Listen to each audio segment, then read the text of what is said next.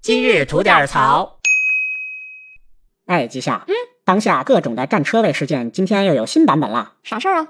重庆呢，有个哥们儿在自己家的小区呢买了三个车位，哎呀，有钱人啊！哎，然后呢，他把车开出去以后啊，经常自己的车位呢被别人占，嗯他就很苦恼。然后呢，他就在自己家车不在的时候呢，摆了三辆大点的玩具车搁在车位上面。哎，这也是个招儿啊！哎，占住车位了以后呢，被不明真相的邻居们举报给物业那边，说他用玩具车占车位，嗯，那物业怎么做呢？哎，物业呢非常的豪横，他们把站在车位上的三个玩具车拿出去给砸了，砸直接给砸了，直接砸这不了。臭流氓吗？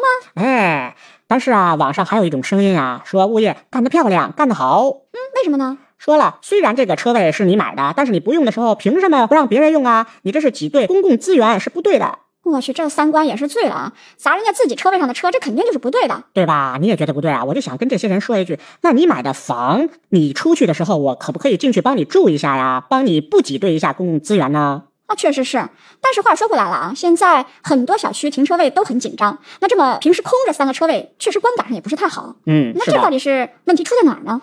问题出在哪儿？当初你物业为什么把这三个车位全卖给一户啊？啊，你当初就想着自己挣钱来了啊，给钱就卖，你就不想想后来的住户们没有车位可以用吗？嗯，对吧？所以说物业呀、你负点责任，长点心吧。什么事儿就来个简单粗暴的砸，你当你他妈李逵呢？